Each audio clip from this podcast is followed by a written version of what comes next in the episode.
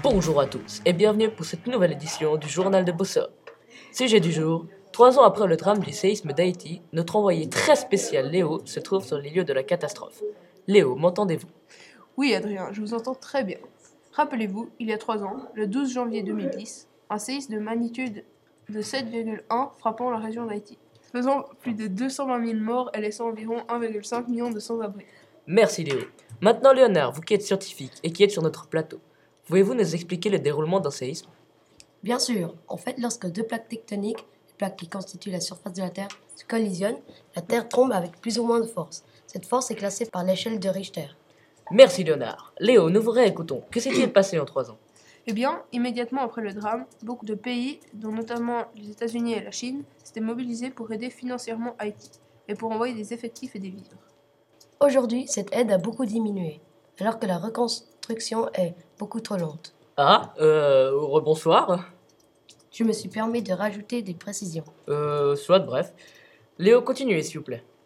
Oui, donc, comme je disais, l'aide faiblit. Mais pourquoi donc? En fait, étant donné que la croissance d'Haïti est très faible, certains pays ont décidé d'arrêter leur aide. Pouvez-vous développer, Léonard? Je pense juste que certains pays ont vu que l'argent ne servait à rien. Enfin, ils payaient et le résultat était presque nul. Ils ont donc arrêté de fournir Haïti par économie. Merci beaucoup. Mais y a-t-il encore d'autres problèmes? Oui, le séisme a détruit beaucoup de cultures et de champs, ce qui a provoqué des famines dans tout le pays. Sans compter les problèmes d'eau potable. Comment ça? Les canalisations sont détruites. Et aussi, s'il y avait des puits, des réserves d'eau, de la terre ou de la boue à couler dedans. Je vois. Merci. Mais encore une question. Ce phénomène s'est-il déjà produit dans cette région? Oui, par exemple, au XVIIIe siècle, en 1770, un séisme a entièrement détruit la ville de Port-au-Prince, qui est la capitale d'Haïti. Puis, plus tard, en 1842, un autre tremblement de terre a touché la République dominicaine principalement. C'est le pays qui partage l'île avec Haïti. D'autres séismes moins importants sont survenus, causant tout de même des dégâts majeurs, notamment en 1887-1904.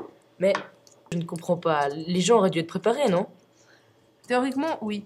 Le risque était connu. Pourtant, à cause du gouvernement faible et de la pauvreté d'Haïti, des mesures de prévention n'ont pas été prises car les campagnes n'ont pas été faites. Ce qui a causé beaucoup de pertes humaines, évidemment.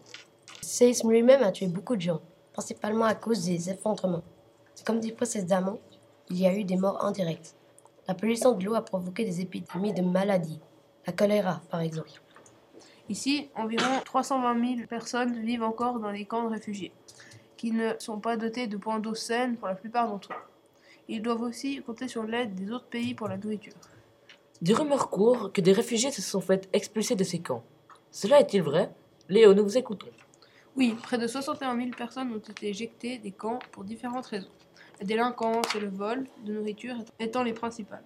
Oui, car la police a beaucoup de peine à maintenir l'ordre dans les camps comme ailleurs. Il y aurait même eu un homme battu à mort. En effet, il protestait contre l'administration des camps de réfugiés, à cause des expulsions répétées. Et quelle vision pour l'avenir? Plusieurs scénarios possibles. Soit l'administration se réduit, stabilise le pays, soit rien ne se fait et Haïti semble dans l'anarchie. Eh bien, c'est la fin de ce reportage. Au nom du rédacteur, c'est-à-dire moi, c'est-à-dire Adrien. Merci d'avoir écouté et à la prochaine sur Bossop Channel.